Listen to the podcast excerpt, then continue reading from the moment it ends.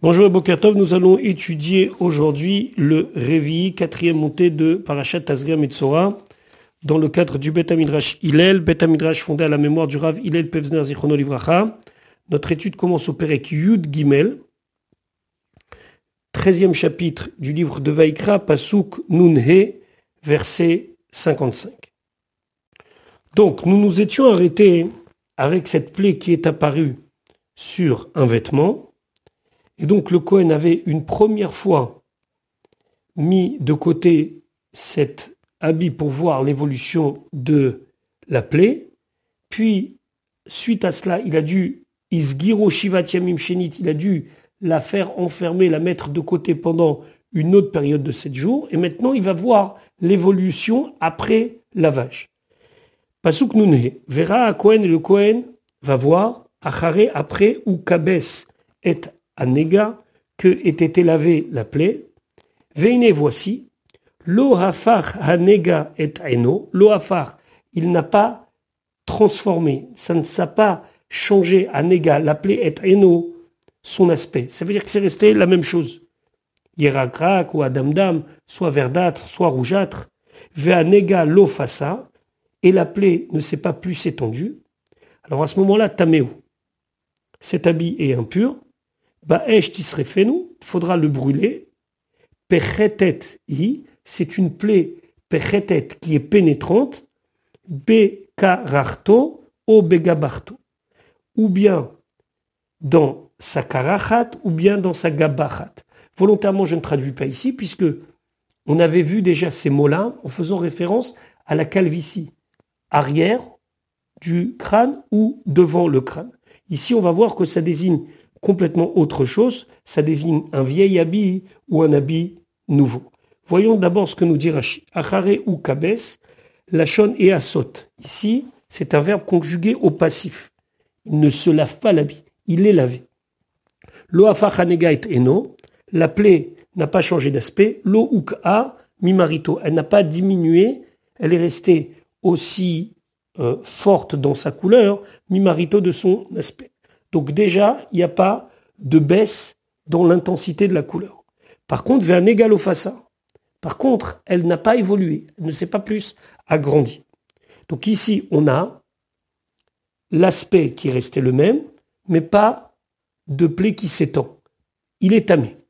Rachid nous dit, nous, on a entendu chez Imlo Afar que si ça ne s'est pas transformé, c'est-à-dire que la couleur n'a pas changé, vélo passa, et que ça ne s'est pas étendu, tamé.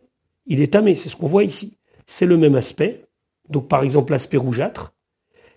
Par contre, ça ne s'est pas étendu, il reste quand même tamé. Ven, Sarich Lomar, j'ai pas besoin de nous dire le din, lohafar, si la couleur n'a pas évolué, c'est resté le même euh, rougeâtre, ou fassa, et que ça s'est étendu. C'est sûr que c'est tamé. Par contre, hafar, si la couleur a changé, vélo fassa, et ça ne s'est pas étendu, Eni Yodea Maya je ne sais pas, qu'est-ce qu'il faudra lui faire? Talmud Lomar, la Torah nous dit, Vehisgir et anega. Il faudra enfermer la plaie Mikol Makom, quoi qu'il arrive. Donc ici, quand l'aspect a changé, mais que ça ne s'est pas étendu, ça reste une plaie, puisque c'est marqué Vehisgiro et anega, vrai Rabbi Yehuda, c'est les paroles de Rabbi Yehuda. Chachamim Ombrim et les Chachamim, eux, ne sont pas d'accord avec Rabbi Yehuda. Rashi n'amène pas la suite et il dit que, étant donné que s'il y a une évolution dans la couleur, alors à ce moment-là, hein, ça va être exactement comme le din qu'on a évoqué précédemment. Et il faudra analyser est-ce que ce changement de couleur est un changement de couleur dans les gammes de couleurs qui sont interdites? Et là, c'est comme si la plaie n'a pas évolué dans le sens de la purification et restera tamée, ou bien ce sera une évolution de couleur vers une couleur qui n'est pas considérée comme une couleur interdite entre guillemets, et là, il faudra le considérer comme pur. à Khan, Rachidi, je l'ai simplement ici allusionné, les Yachev Amikra al Ofnav pour expliquer le pasouk comme il faut, pour comprendre que malgré le changement ou le non-changement, reste que la Torah, en nous disant les mots Veisgir et Anega, dit que le principe est qu'il faudra encore une fois suivre l'évolution ou bien déclarer tamé. Pechetet i, c'est une plaie pechetet, la shon gouma, c'est comme quelque chose qui rentre à l'intérieur, comme un petit trou. Kemo beachat ha pechatim, klomar shefelai. Elle est profonde, elle est pénétrante. Nega shemarav shokim, c'est une plaie dont l'aspect semble rentrer à l'intérieur de la peau. Bekararto begabarto, Ketargumo, comme le Targumon Kilos dit, bishrikute o bechadoute. Shrikute, c'est un habit qui est abîmé, ancien. O bechadoute, c'est un habit qui est nouveau. Kararto, shechakim, yeshanim. Ça veut dire des lambeaux, quelque chose de vieux. Ou mipne midrash, et à cause du midrash, c'est-à-dire pour l'interprétation qu'il faut faire de ce pasouk-là, chez Shava. Parce qu'on en a besoin pour faire une comparaison de cas. Une Shava, c'est quoi? C'est lorsqu'il y a deux termes qui sont identiques dans la Torah, qui ont bien sûr une certaine particularité. On ne va pas comparer tous les vaillomères qui sont marqués dans la Torah. On peut dire de la même manière que dans tel et tel sujet, il y a ce mot et on applique cette loi, alors dans l'autre sujet où il y a ce mot, on va appliquer la même loi. Normalement, Bekararto, Bekabarto, ça parle de la calvitie. Et ici, Bekararto, Bekabarto, ça parle de l'état de l'habit. Est-ce que c'est un vieil habit ou un habit neuf? Maintenant, on se pose une question. Minaïn les bebgadim D'où est-ce qu'on sait que lorsque la plaie s'est étendue sur tout l'habit, que c'est taor On a déjà vu ça. Que lorsque la plaie, elle vient et elle recouvre entièrement, la plaie, ça s'appelle une plaie pure. Mais d'où est-ce que je sais que ça c'est valable aussi pour un habit? On l'a pas étudié ça. Alors on dit Neemra karachat vegabachat be'adam. On a utilisé le terme de karachat et de gabachat concernant un homme. Veneemra, et on a, été, on a utilisé le terme de karachat vegabachat bibgadim concernant les habits. Mal alan parach bekulo taor, comme chez l'homme, où on employait les termes de karachat et de gabachat, même si ça ne veut pas dire la même chose. On a dit que si la plaie s'est étendue sur tout l'homme, il est taor. Afkan, même ici, parach bekulo, si ça s'est étendu dans tout l'habit, il est taor.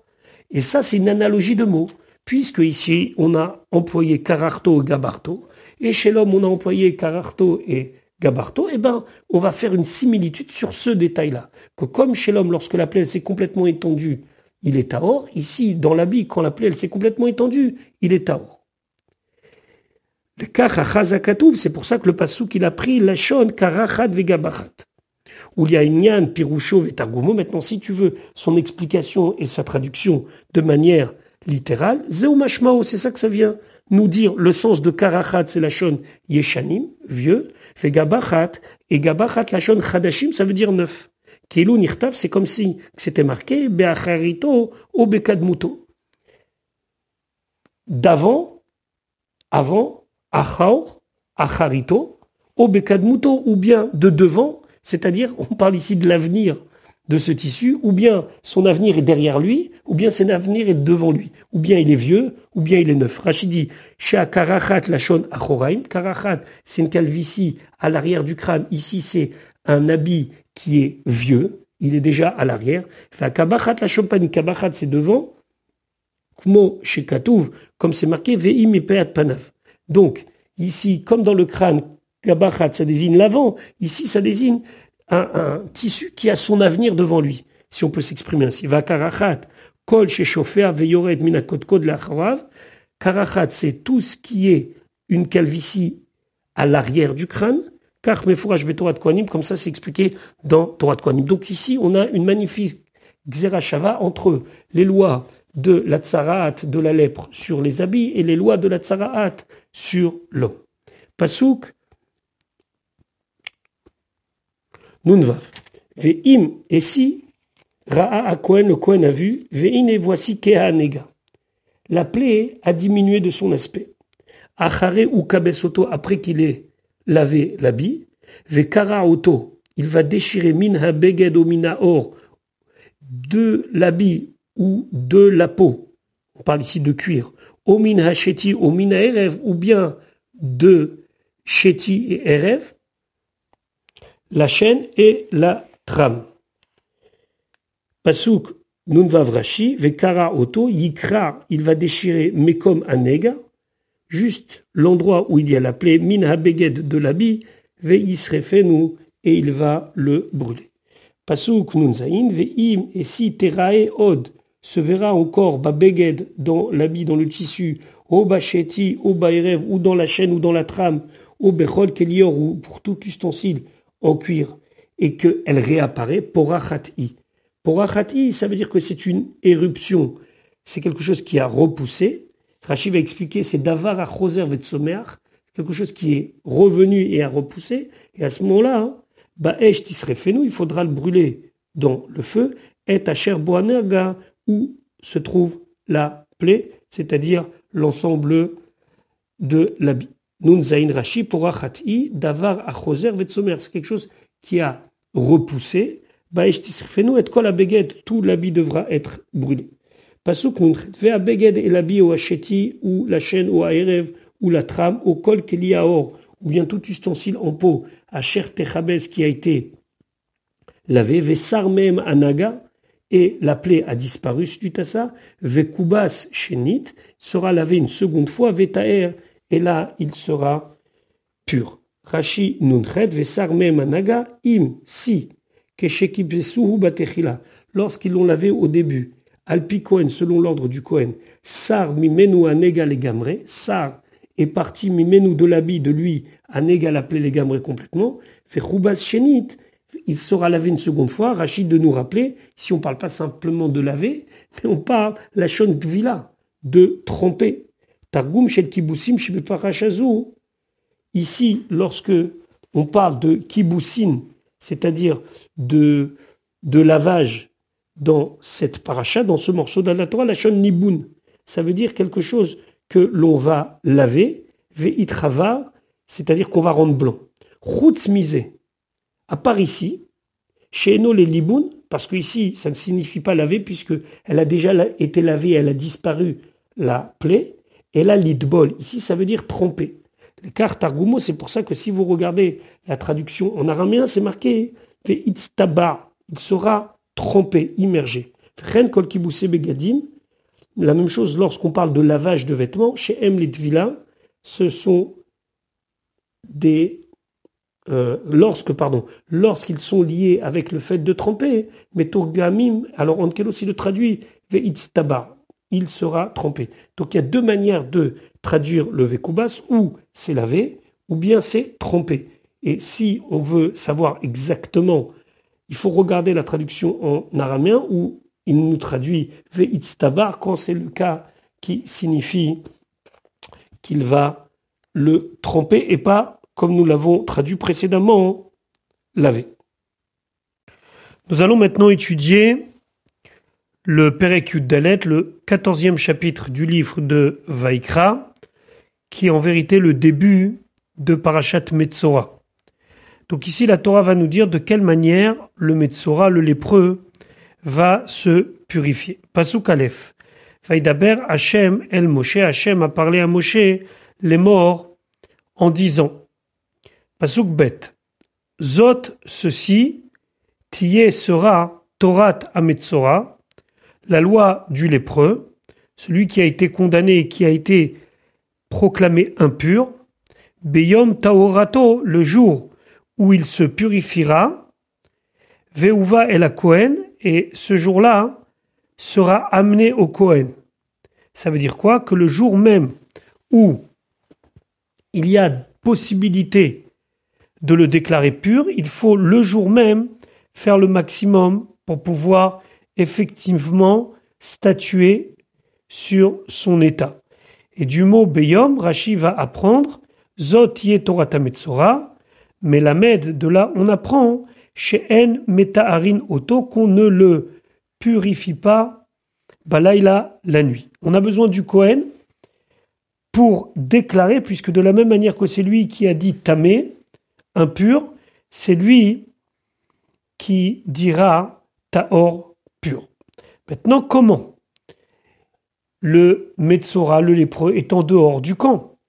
Alors, Pasuk Gimel, Veyatsa à Kohen, le Kohen va sortir, El Michutz la en dehors du camp. Quand on dit en dehors du camp, c'est en dehors des trois camps, puisqu'il a été isolé tout à fait à l'extérieur du camp Et le Metzora, même si maintenant il est guéri, entre guillemets, il n'est pas encore autorisé à rentrer dans le camp, verra à Cohen, le Cohen verra, veine nirpa, et voici, il a guéri, nega atzaraat de sa plaie de lèpre, c'est-à-dire que les poils blancs sont complètement tombés ou bien la plaie elle-même a disparu, minatsarua du lépreux, c'est-à-dire que la plaie ne présente plus de signes d'impureté. El en dehors du camp, ici le camp c'est au singulier, malgré tout c'est chutz les shalosh machanot, c'est en dehors des trois camps, chez Nishtaleach Sham qui a été il a été renvoyé là-bas, Bimechaluto, lorsque il a été condamné à l'impureté. Pasuk Dalet. Vetsitva à Kohen. Et le Kohen va ordonner Velakar et il va prendre la mitaer pour celui qui s'apprête à être purifié. Chetet Siporim, deux oiseaux. C'est un terme général pour désigner des oisillons. Chayot, qui sont en bonne santé, vivants. Ça vient nous exclure ceux qui seraient blessés. Théorotes, parmi les espèces d'oiseaux purs.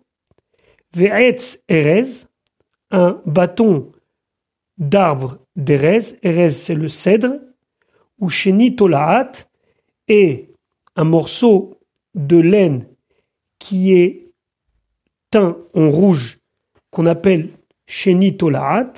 Ve'ezov est une espèce d'herbe qui s'appelle l'hysope qu'on devait amener avec ce que nous avons précédemment dit, c'est-à-dire les oiseaux, le morceau de bois de cèdre, la laine teinte en rouge et donc Ezov. Rachi d'expliquer Chayot, Prat, c'est pour nous exclure les tréphot, des oiseaux qui ont été blessés. Théorote, Prat, c'est pour nous exclure les oftamés, un oiseau qui serait impur. Il faut absolument prendre parmi les espèces pures. Et là, de Rachid expliquait, les filles, puisque chez Gaim Baim, que les plaies viennent à la Shonara, à cause de la médisance. Chez Maase Pitpute Dvarim, que c'est quelque part piailler ses paroles, c'est-à-dire ne pas cesser de bavarder. Les fichars, c'est pour cela où ce que coup, ils ont eu besoin les taorato pour sa purification, tsiporim, des oiseaux, petim tamid, qui, eux aussi les oiseaux, piaillent tout le temps, parlent tout le temps, entre guillemets, kol, avec le piaillement de leur voix. Vet eretz, Fetz Eres, pourquoi on doit prendre un bois de cèdre? Les fiches Anégaïm, parce que les plaies Baïm al ils viennent à cause de l'orgueil. Alors on prend le Erez, le cèdre, qui est un bois assez grand, majestueux, pour montrer qu'il ne faut pas être à l'exemple de ce bois qui représente l'orgueil. Il va prendre donc une petite herbe et de la laine de lin, de laine, pardon, teint en rouge, ma takanato de quelle manière il va s'arranger, il va guérir, il y a shpilatzmo avato, il va se descendre de son orgueil, ketolaat ou kezov, comme un verre, puisque le verre était écrasé pour faire cette couleur rouge, ou kezov est comme de l'hysope, qui est une toute petite plante. Etz erev makel shel erez. Un bois de erez, un bois de cèdre. Ushni tolaat, lachon shel tsemer. Donc c'est une langue de laine, c'est-à-dire un morceau de laine de sa voix qui est coloré zéourit en rouge. Maintenant, Pasuke, Vetsiva Kohen, le Kohen, celui qui fait le processus de purification, il va ordonner à un autre Kohen, Veshachat, qu'il fasse la shrita et tzipor aechat d'un des oiseaux, le plus beau d'entre eux, le meilleur d'entre eux, El Kele Cheres, dans un ustensile d'argile, tout neuf, Le tour explique aussi que le Kheres ici, l'argile représente la petitesse de l'homme. Al Maim Chaim, sur de l'eau d'une source vive. C'est-à-dire qu'on remplissait le Keli, l'ustensile, avec de l'eau de source vive. Et lorsqu'on faisait la shrita de l'oiseau, le sang était mis dans le récipient qui contenait de l'eau. Il devait contenir un revit. Un revit, ça représente environ 12 centilitres. Al Chaim noten otam trila bakeli. Il met d'abord au début dans le keli l'eau. Kede sheye dam tzipor nikarbaim. Comme ça, le sang de l'oiseau soit visible. Feka ma'em. Quelle est la quantité de cette eau qu'il doit mettre? Revit, c'est un revit, c'est-à-dire environ 12 centilitres. Pasuk vav. Maintenant, il reste un deuxième oiseau. Qu'est-ce qu'il faisait avec ce deuxième oiseau Et à Tzipor Achaya, l'oiseau vivant, Ikachota, il va le prendre, c'est-à-dire qu'il va le mettre de côté. Et d'un autre côté, qu'est-ce qu'il va prendre? Ve'etz Aerez et le bois de cèdre, Ve'etz Sheni Atolaat et la laine qui a été teinte en rouge, Ve'etaizov et Ve'taval Otam, et il va les tromper, ainsi que l'oiseau qui est encore vivant, Bedam Hatzipor il va tromper dans le sang de l'oiseau duquel on a fait la shrita, Al Hamaim Achaim, dont le sang a été mis sur l'eau vive. Donc, l'oiseau n'est pas attaché avec le reste du bouquet, alors que le reste est attaché avec la laine, le cèdre et l'hysope. Rashi est la melamed. De là, on apprend, nous dit Rashi, chez Eno Ogdai même, il n'attache pas l'oiseau avec le reste, et là, mafrish aleatzma, seulement il met l'oiseau de côté. Aval, mais à Etz, Vaezov, le morceau de bois de cèdre et l'hysope, Kouchim Yachad, ils sont attachés ensemble, Belachon Hazeurit, avec la laine qui a été teinte en rouge, Kenyan Shenemar, comme c'est marqué, Ve'et Etz Aerez, Ve'et Sheni Atolaat, Ve'et Aizov, on voit qu'ils sont cités ensemble, Kichachat les Shloshtam. Il les prenait les trois ensemble. Kichachat, une seule prise les Shloshtam pour les trois. Yachol, alors aussi on peut en déduire, Keshem Sheno Bichla Lagudakom, il n'est pas dans ce bouquet, l'oiseau, car Lote Bichla Tvila, peut-être que lui aussi ne doit pas être trompé comme le reste. Talmud Lomar, la Torah nous dit, Vetaval Otam, il va les tromper donc. Le bois de cèdre, l'hysope, qui les deux sont attachés par cette laine rouge, Tsiporachaya, et ainsi que le Tsiporachaya, que l'oiseau vivant. Il a remis le Tzipor, l'oiseau, en l'incluant dans ce qui devait être trompé. Maintenant, une fois qu'il a trompé donc l'oiseau et le bouquet, Pasuk Zain ve il va asperger al amitaer sur le candidat à la purification, ne pas confondre metaer et mitaer. Mitaer, c'est celui qui reçoit la purification, minatsarat de la lèpre, Shevapamim, donc il va asperger sept fois.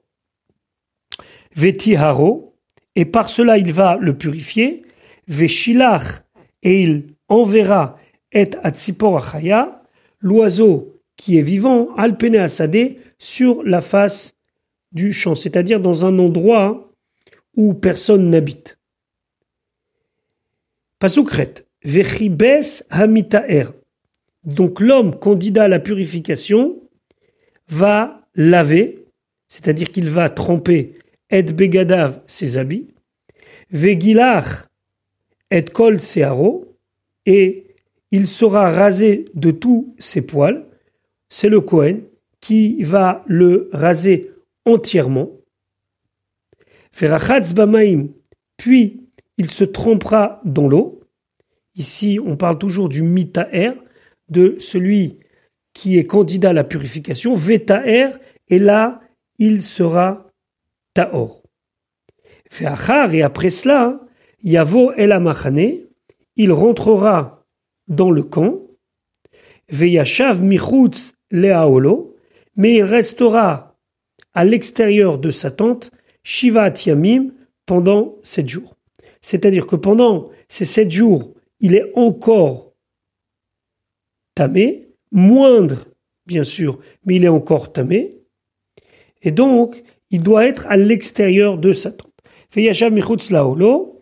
La Gemara d'étudier, et c'est ici ramené dans Rashi, mais la Med, Betashmish, Amita, de là, on apprend qu'il n'est pas autorisé à avoir des relations conjugales. Il vit plus à l'extérieur du camp, mais à l'extérieur de sa tente. Pasuk tête.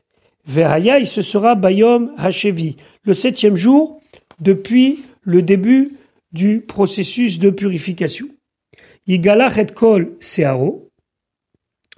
va devoir se raser tous ses poils une seconde fois. Et encore une fois, ici, c'est pas lui-même qui le fait, mais c'est le Kohen. Être au chaud. Les poils de sa tête Ve'et zekano, sa barbe, gabot enav, ses sourcils, kol et il va se raser, du moins il sera rasé de tous ses poils, puis Vechibes et begadav, il va laver ses vêtements, c'est-à-dire qu'il va les tromper, et et il va laver sa chair, c'est-à-dire que lui-même aussi va se tromper, Bamaim dans de l'eau, pas obligatoirement de l'eau Maim Chaim, mais même dans l'eau du mikvé, Vetaher, et là il sera Taor. Il redevient cette fois-ci encore proche, plus proche, on va dire, de la purification totale. Il sera quand même interdit pour lui encore certaines choses, mais là, on se rapproche de plus en plus de l'étape finale de sa purification. Et kol searo, ici dans le passou, il y a ce qu'on appelle un klal ou prat ou klal. C'est quoi klal ou prat ou klal? C'est que d'abord la Torah nous a parlé d'une généralité, yegalach et il sera rasé de tous ses poils. Puis la Torah nous dit un prat, elle nous dit des détails, rocho, sa tête, zekano, sa barbe, vet gabotenav, ses sourcils. Puis la Torah revient sur un klal, une généralité. Ve'et kol searo igaleach. Et tous ses poils, il va raser. C'est ce qu'on appelle un klal, ou prat, ou klal. Pour nous dire, les havi kol makom kenosea venire. C'est pour nous dire qu'il doit raser tout ce qui est à l'exemple des détails qu'on a donnés. C'est-à-dire mekom kenosea, un endroit du corps où il y a des poils, venir et qui est visible. De la même manière qu'il va raser tête, barbe et sourcils, il devra raser tout endroit où il a des poils et que ces poils-là, ils sont visibles. Donc ça maintenant, il a déjà passé deux étapes de purification. Maintenant, troisième étape.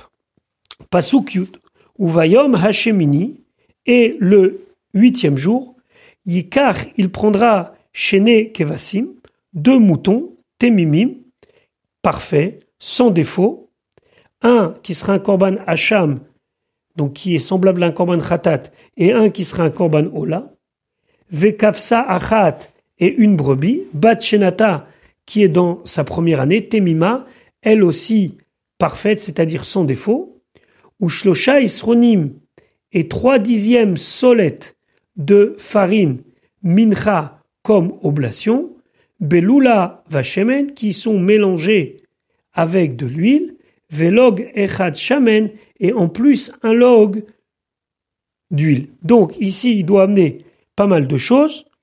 Deux moutons, une brebis, trois isronymes, trois dixièmes de efa de farine et un log de d'huile. Rachiv kafsa chat le chatat.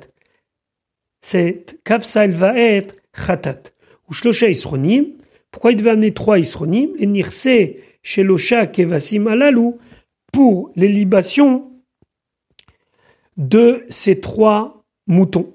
Chez Khatato ve'ashamo shel Metzora, parce que le korban Khatat et le korban Hacham du Metzora, Teunim Nesachim, il doit y avoir aussi des libations avec, c'est-à-dire que l'on va verser de l'huile. Velog echad shamen, les azot alav pour l'asperger sheva cette fois, veliten mimenu, et pour donner d'une part, une partie de cette huile al tenor osno sur le cartilage de son oreille, ou matan beonot, et de mettre sur les pouces. Pasuk Yudalef, Ve'emid, et donc il va le placer à Kohen Ametaer, le Kohen qui purifie. Donc encore une fois, ne pas confondre Mitaer et Metaer. Mitaer, c'est celui qui reçoit la purification. Metaer, c'est celui qui fait la purification. Donc Vehemid à Kohen Ametaer. Il va placer le Kohen purificateur. Et Aish Amitaer, l'homme qui doit recevoir la purification. Veotam, et eux, donc tous ces corbanotes-là. Lifne Hashem, devant Dieu, Petach El Moed à la porte du El Moed, à la porte de la tente d'assignation. Il ne peut pas encore rentrer dans la Hazara, il ne peut pas encore rentrer dans le parvis même du temple, il doit être à la porte. Alors, à l'époque du Bet Amikdash, c'était où exactement cet endroit-là? L'Ifne Hashem, Rachid expliquait, Péchar Nikanor à la porte de Nikanor. Vélo Ba'azaratzma, et pas dans la Hazara elle-même, c'est-à-dire dans la cour intérieure, dans le parvis du Beth les filles chez Oum et Kippourim, les filles car chez et il manque encore Kippourim d'expiation, il n'est pas encore arrivé au bout du processus de purification. Il est qu'à la troisième étape. Pasuk Yud Bet. la à Kohen, le Kohen y prendra et à le premier mouton, Veikriv Oto le Hacham, il va le sacrifier comme Korban Hacham, Ve'et log Hachamen et le log d'huile, Ve'enif Otam Tenufa, il va les balancer avec un balancement, l'Ifne Hachem devant Hachem. Alors ici, il commence par le Korban Hacham, parce que c'est le Korban Hacham, ce Korban-là qui va lui permettre de pénétrer à l'intérieur de la zone du Migdash avant de continuer le processus de purification. Donc il est au char Nicanor qui se trouve du côté est. Là-bas, il y a la préparation par la Tenoufa, par le balancement du Korban Hacham de l'homme qui demande sa purification. Et tout cela se fait l'ifne Hachem devant Hachem, ça veut dire à l'est de la Hazara. Rashi écrire auto les Hacham, il va donc le sacrifier comme Korban Hachem, nous il va l'approcher les Tocha Hazara, dans la Hazara, les Shem Hacham, comme Korban Hacham, les Hanif pour le balancer. Chez parce que ici il y a une particularité, c'est qu'il a besoin, ce mouton, avant d'être sacrifié, d'être balancé alors qu'il est encore vivant. Ve'eni fotam, et donc il va les balancer. De quoi on parle ici? Du hacham, du korban hacham, donc du premier mouton, ve'et alog et du log.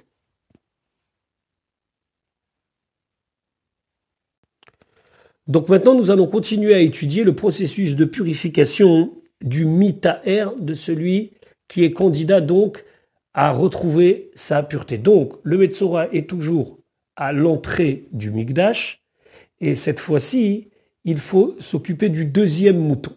Parce que guillemets, Veshachat, et il égorgera, on parle bien sûr du Kohen, est à Keves, le mouton, ou Bimkom, à l'endroit, Asher Yishrat et Achatat, où habituellement on faisait la shrita d'un korban khatat, Ve'et Aola, ou bien d'un korban Ola, Bimkom Kodesh, dans l'endroit saint. C'est-à-dire que le Metzora ne peut toujours pas rentrer, mais le Kohen, lui, alors que précédemment, on a vu qu'il a agi d'une certaine manière concernant le premier mouton, ici, pour ce deuxième mouton qui est un Korban Hacham, il doit faire autrement, il doit prendre le Korban, donc vivant, l'amener à la porte du Migdash. Le Metzora, le lépreux, se trouve dehors donc, il ne peut juste mettre que ses mains à l'intérieur pour y faire la smicha, c'est-à-dire appuyer ses mains sur le korban. Puis, le Kohen prend le korban et l'amène à l'endroit où habituellement on fait le korban khatat, c'est-à-dire au côté nord du misbeach, au côté nord de l'autel. Et donc, qui, la Torah nous dit, car, khatat, c'est comme un korban khatat, à Hacham, où le Hacham est la Kohen pour le Kohen. C'est-à-dire que ce korban-là, qui est un korban Hacham du candidat à la purification, on devra lui faire tout ce qu'on fait habituellement pour un korban khatat, Kodesh, Kadashim, ou il a le statut de Kodesh, Kadashim, ça veut dire que la viande pourra être consommée par les Kohanim avec certaines euh, restrictions, etc., etc. Mais ici, la Torah est obligée de nous préciser que ce mouton-là, il est indigne de khatat, parce que étant donné qu'on va faire des choses qui ne sont pas habituelles, on pourrait penser que tout le processus de sacrification, il soit différent. Non, la Torah nous dit, à un certain niveau, il est comme un korban khatat classique. Regardons ce que nous dit Rashi. Bimkom Ishrat, à l'endroit où il fait la shrita. C'est où cet endroit-là? À l'Yerech HaMizbeach, sur le côté du Mizbeach Batsafon, au nord de l'autel. Ou Matalmud Lomar. Rashi se pose une question. Qu'est-ce que ça vient nous apprendre qu'un korban Hacham, on doit lui faire la shrita, on doit l'égorger au même endroit où on égorge le korban Khatat? C'est quelque chose de connu voilà, on a déjà dit Betorat Hacham concernant les lois du Hacham, Beparachat Tzav et Aaron dans la paracha de Tzav, celle que nous avons étudiée il y a quelques semaines. Chez Hachan, Taoun, Shrita, Batsafon, qu'un Korban Hachan, il a besoin que sa Shrita se fasse au côté nord. Donc pourquoi ici la Torah a besoin de souligner, tu sais, ce Hacham, il est comme un Khatat. Alors Rachid expliquait les fiches et Yad car celui-là est sorti, Michlal Hachamot, de la généralité de tous les autres Korban Hachan, Lidon Be'ahamada. Parce que ici, on a vu qu'il devait être mis différemment que d'habitude un Korban Hacham.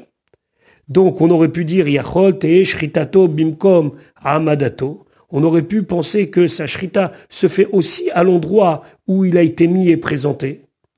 Les kach c'est pour ça qu'on nous dit bimkom Attention, même si c'est vrai que le candidat à la purification se trouve à l'extérieur et que là-bas on lui a présenté son korban, on aurait pu donc penser que, eh ben, on continue à faire la shrita à cet endroit-là. Non, non, non, non, la Torah dit non. C'est pas parce qu'il y a ici une exception que tu dois continuer à agir de manière exceptionnelle.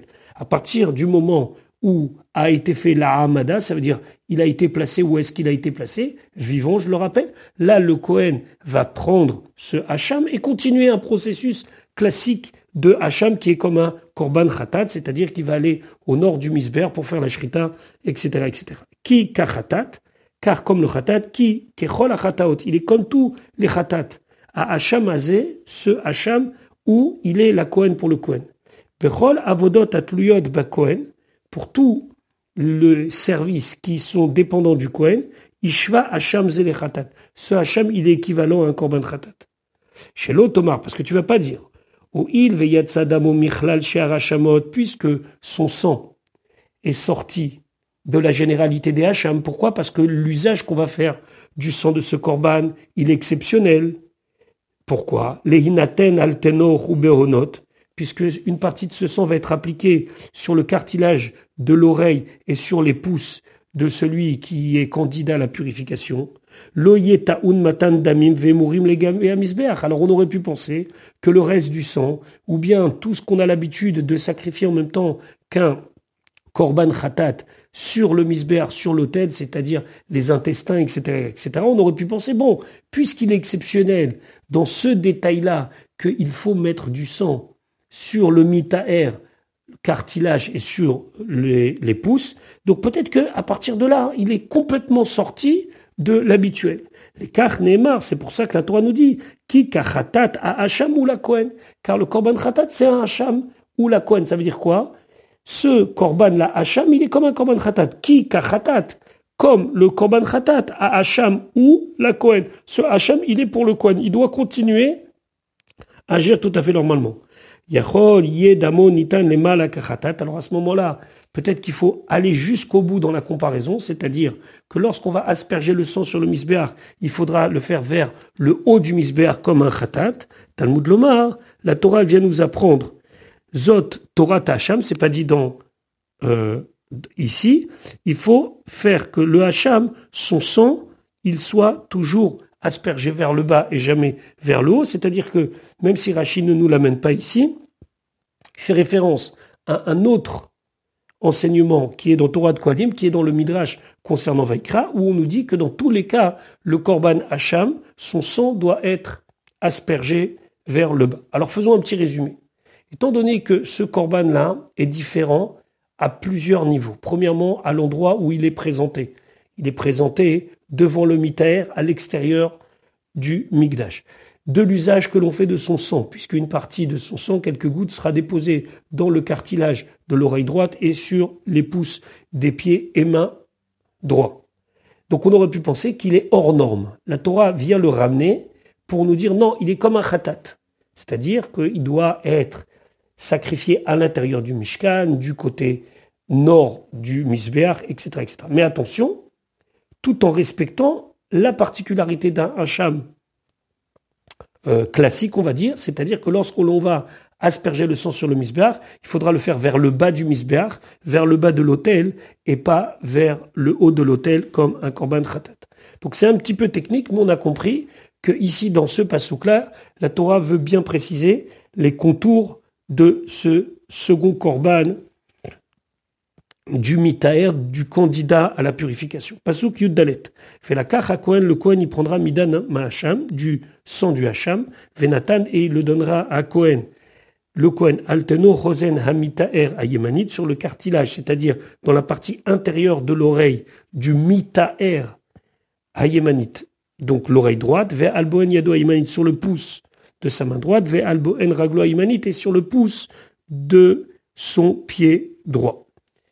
Rachid Tenor, Gader Emtsai Shebaozen, il dit c'est le cartilage qui se trouve à l'intérieur de l'oreille, Ulshon Tenur, lo noda li.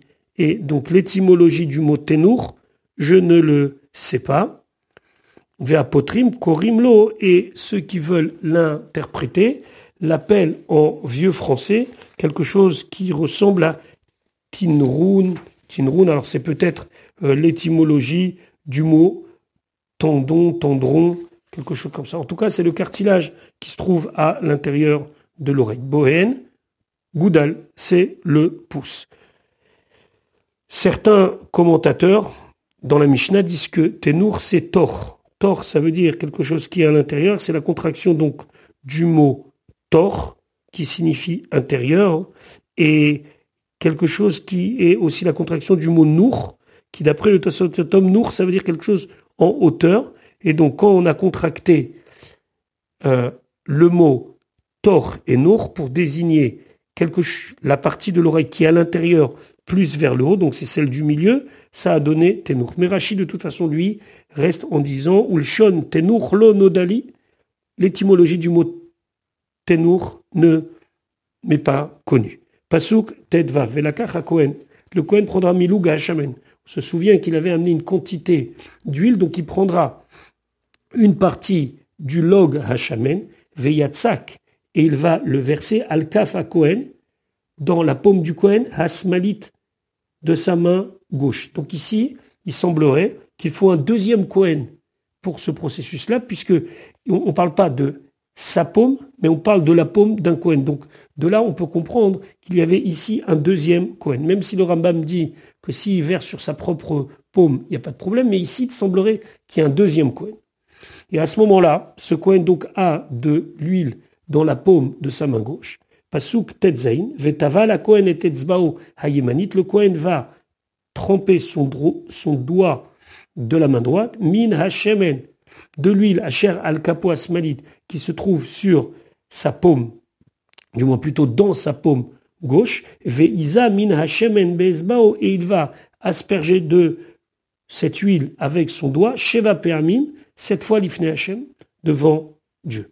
C'est quoi l'Ifne Hashem? Donc il se trouve encore à côté du Misbeach, c'est Keneged Bet Kochea Kodashim, en direction du Saint des Saints où se trouve l'Arche Sainte. Pasuk Yudzaïn, ou Hashemen et du reste de l'huile, Asher al Kapo, qui se trouve dans sa paume, Yiten il va donner le Kohen, Hal Tenoch Ozen Hamitaer Ayemanit, dans le cartilage intérieur de l'oreille de celui qui est candidat à la purification, l'oreille à Yémanite droite, Ve'alboen yado est sur son pouce de sa main droite, Ve'alboen raglo est sur le pouce de son pied droit, Ve'al dama hacham et sur le dama hacham, sur le sang du korban hacham que nous avions étudié précédemment. Parce que traite notar bashemen, et ce qu'il reste d'huile, Asher al-Kaf à Kohen, qui est encore dans la paume du Kohen, Yiten, il va le mettre, il va le verser, al-Rosh amitaer sur la tête du candidat à la purification, Vechiper alav à Kohen, et le Kohen donc va lui faire une expiation, l'ifne Hashem, devant Dieu. Pasuk yutet ve'asa à Kohen et achatat, le Kohen va faire le chatat, Vechiper al amitaer, et donc il va faire l'expiation sur le candidat à la purification mitumato de son impureté, et après il va faire la shrita de son korban ola. Le Ramban d'expliquer ici qu'on a besoin de plusieurs korbanot, un korban, un sacrifice pour la faute en elle-même, ce qui l'a rendu Metzora, un deuxième korban qui est un korban khatat pour la période où il a souffert de sa plaie, il est possible que pendant cette période-là, il aurait évoqué peut-être, Shalom, des, des reproches envers Akadosh Baruch pourquoi une telle chose lui est arrivée. Donc là aussi, il faut le purifier de cela. Et on finit par un corbanola pour qu'il récupère son droit à entrer dans le Migdash et récupère sa pureté. Pasukra, Ve'ela Kohen et le Kohen il fera monter et le korbanola, vetamincha, et l'oblation hamizbecha sur le misbeach, puisqu'on sait qu'un korbanola est complètement consacré à Dieu, vechiper alava kohen, et le kohen va lui faire son expiation, vetaer, et il sera pur. Vetamincha, tout d'un coup, on découvre qu'il y a ici des oblations, on n'en a pas parlé précédemment. Rachidi, minchat nesachim shelbema. Ce sont la mincha de libation pour la bête. C'est-à-dire que ici, lorsqu'on amenait le korban, il fallait absolument amener avec une quantité de farine, d'huile et de vin, donc rien d'exceptionnel. Ici, donc, on ne nous parle pas de quelque chose de particulier, simplement ce qu'on a l'habitude de l'amener lorsqu'on amène un tel korban. Voilà pour aujourd'hui. Je vous souhaite une bonne journée. Bezrat Hashem. On se retrouve pour la suite de notre étude.